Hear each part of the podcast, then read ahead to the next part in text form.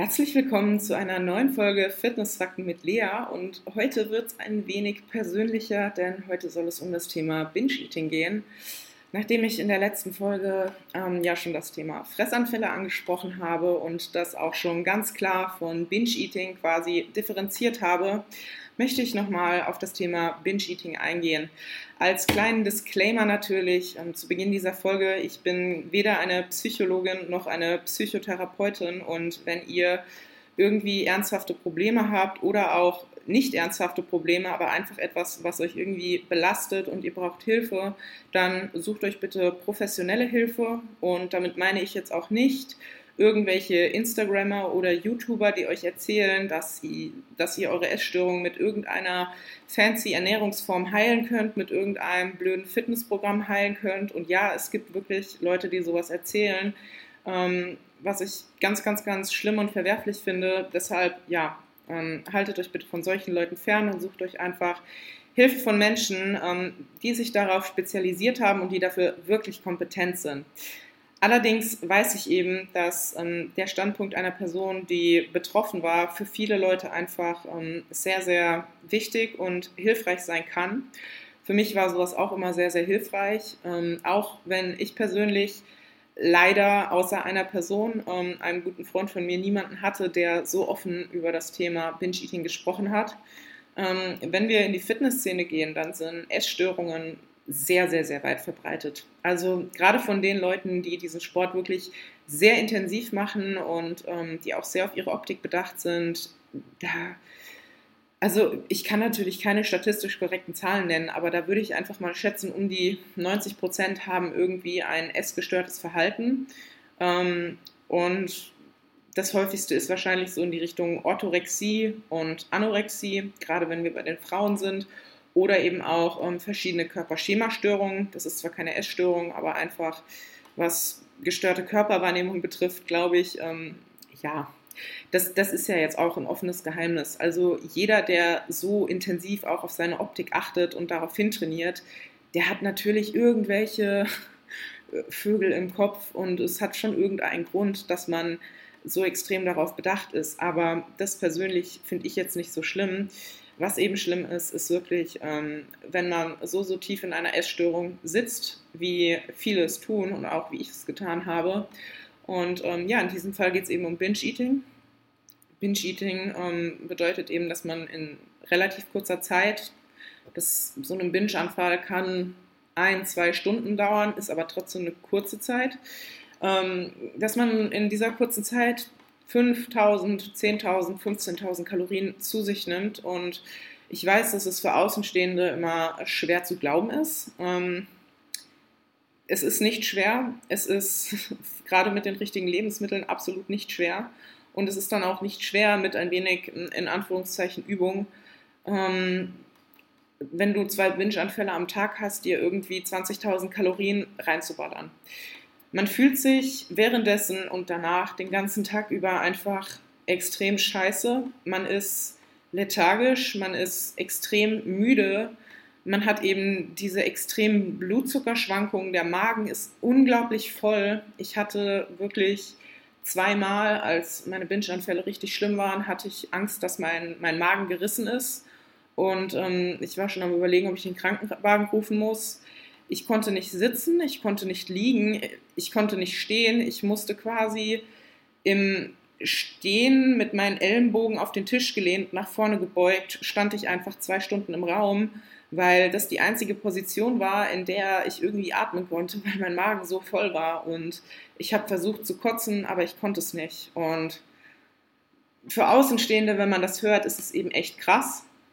Für Betroffene ist es so, ach ja, kenne ich, und ähm, es spricht eben einfach fast niemand drüber, weil das ist halt so extrem schambehaftet. Es ist irgendwie in Anführungszeichen cool, nichts zu essen. Es ist cool, irgendwie mager zu sein und nicht zu essen, weil das ist ja toll, aber es ist sehr schambehaftet zu sagen, ey, ich stopfe halt einfach übertrieben krass viel Essen in mich rein. Und ähm, für viele, die das von außen mitbekommen haben, war das sehr unverständlich, weil ich bin eine ziemlich große und ziemlich schwere Frau mit einem hohen Muskulaturanteil und ich kann eigentlich schon von Natur aus sehr, sehr viel essen, auch durch meinen aktiven Lebensstil, ohne dass ich jetzt ähm, zunehme. Das heißt, wenn ich 3500, 4000 Kalorien esse, je nachdem, wie aktiv ich bin, im Wochendurchschnitt pro Tag halt, dann halte ich damit mein Gewicht. Und dann kommt natürlich von außen noch mehr Unverständnis, ähm, wenn man dann hört, wie kann es denn dann sein, dass du schon so viel essen kannst ähm, und dann trotzdem noch mehr brauchst und fett wirst. So, warum bist du nicht mit dem zufrieden, was du schon essen kannst? Aber darum geht es ja eben nicht. Ähm, ich habe einfach damals versucht, mit If It Fits Your Macros anzuwandeln. Und ähm, ich habe eben das Gefühl vermittelt bekommen, dass das die beste Ernährungsform ist und jeder muss das machen und jeder, der nicht If It Fits Your Macros macht, der ähm, schränkt sich irgendwie ein und ist essgestört und ähm, verzichtet auf alles, was irgendwie toll und geil ist. Und ähm, bei mir hat es eben einfach dazu geführt, dass ich eben über Wochen einfach ähm, dieses Binge-Eating-Verhalten immer mehr angebahnt hat. Das heißt, ich habe halt jeden Tag versucht, so wie das diese Ernährungsform vorsieht, ähm, mein Gemüse zu essen, mein Protein zu essen und dann eine Süßigkeit, eine Kleinigkeit einzubauen. Und es hat bei mir einfach nicht geklappt. Ich habe es nie geschafft, immer nur diese Kleinigkeit zu essen. Es wurde immer mehr. Und ähm, dann habe ich gemerkt, okay, du nimmst ja trotzdem nicht zu. Weil am Anfang nimmst du auch nicht zu, wenn du im Überschuss isst und dich dann aber trotzdem viel bewegst. Also du siehst es nicht sofort. Und dann ist es einfach immer mehr eskaliert und ich brauchte einfach immer mehr diesen Kick von diesen extrem stark verarbeiteten Lebensmitteln, ähm, von Gebäck, von Brötchen, von Backwaren, von Pizza, ähm, von Burgern, von Eiscreme und so. Ich brauchte einfach immer, immer mehr davon. Und ich habe auch quasi alles gegessen, wohl eher gefressen, was ich einfach in den fünf, sechs Jahren davor nicht gegessen hatte. Ich habe einfach fünf, sechs Jahre lang gar keine verarbeiteten Lebensmittel gegessen, kein Gebäck, kein Reis, ähm, keine Süßigkeiten, gar nichts. Und das, das war sozusagen einfach der Rebound, der früher oder später wahrscheinlich sowieso gekommen wäre. Und ich habe einfach komplett die Kontrolle verloren und bin eben in ein Gewohnheitsschema verfallen, welches unglaublich schwer wieder abzugewöhnen war. Und in meinem Fall, ich spreche jetzt explizit von meinem Fall, war es eben so, dass Binge-Eating für mich eine Gewohnheit war. Bei manchen Leuten hat es schlimme psychische Ursachen und bei mir war es einfach nur am Anfang diese fehlende Kontrolle, welche dann zu einem richtig schlimmen Gewohnheitsverhalten wurde. Und es war dann irgendwann normal. Ich war vormittags trainieren, dann bin ich einkaufen gegangen, habe mir 15 Brötchen gekauft, äh, irgendwie ein Glas Erdnussbutter und ähm, eine Packung normale Butter und noch irgendwie, was weiß ich, drei Pizzateilchen. Und dann habe ich mir diese 15 Brötchen mit dem Erdnussbutterglas und der Butter geballert und dann noch dieses Gebäck hinterher. Dann habe ich noch bei meiner Oma irgendwas zum Mittag gegessen. Dann habe ich noch einen Pint Ben Jerry's gegessen. Dann war ich spazieren mit meinen Hunden, dann habe ich ein bisschen gelernt.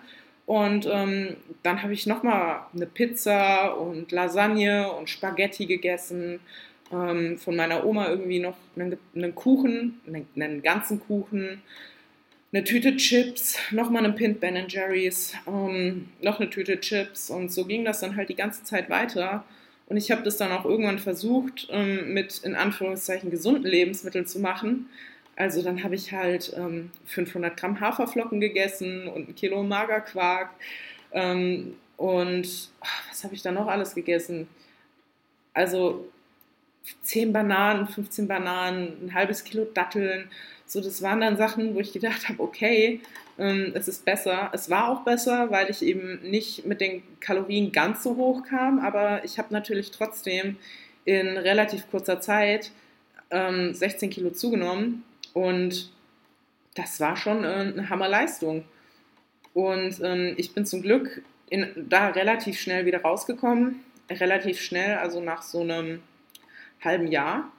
Aber es war trotzdem eine sehr, sehr schlimme Zeit für mich. Und ähm, ohne Christian, also Christian Wolf, ähm, hätte ich das auch nicht geschafft, weil er hatte halt eben genau das gleiche Problem und er war halt so der erste Mensch, mit dem ich offen darüber reden konnte und der das verstanden hat, wie es mir geht, aber der nicht irgendwie auf einer pseudopsychologischen Ebene versucht hat, so ja, wir streicheln jetzt mal deinen kleinen C und fühlen, wo das Problem liegt, ähm, sondern gesagt hat, ja, okay, es ist jetzt scheißegal, wie das dazu gekommen ist, so, du musst jetzt erstmal ähm, einen Weg finden, wie du da nicht mehr weiter mitmachst. Weil ich habe mich in eine extreme Depressionsspirale gefressen, weil umso dicker ich wurde, umso schlechter habe ich mich gefühlt.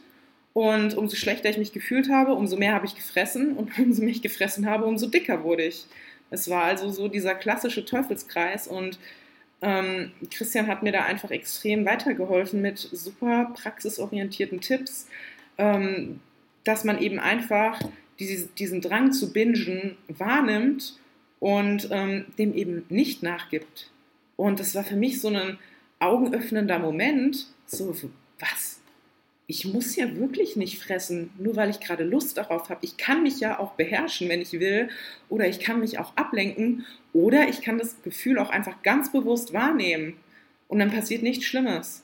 Und ähm, das sind einfach, wie gesagt, Sachen, die mir geholfen haben, die ähm, sicherlich nicht allen helfen, weil einfach auch der Ursprung dieser Erkrankung sehr, sehr, sehr unterschiedlich ist. So, wenn das Problem irgendwo anders liegt und nicht wie bei mir eine beschissene Angewohnheit war, ähm, sondern eben ein anderes, einen anderen Ursprung hat, dann kann das vielleicht temporär helfen, damit man nicht mehr binscht, aber trotzdem sollte man sich quasi parallel um die Lösung dieses Problems bemühen. Ähm, ja, worauf ich hinaus will. Ähm, ich habe mit Christian und mit ähm, Antonia auf dem More Nutrition Podcast bisher zwei oder drei Teile ähm, zum Thema Binge-Eating und Essstörungen aufgenommen. Ich werde euch die auch in den Show Notes verlinken und da sprechen wir wirklich nochmal über alles, alles, alles. Ähm, Christian und ich über unsere, unsere Binge-Eating-Problematik und Antonia über ihre Bulimie-Problematik und ich glaube, so ehrlich hat das Thema in Deutschland noch niemand behandelt wie wir drei in diesem Podcast.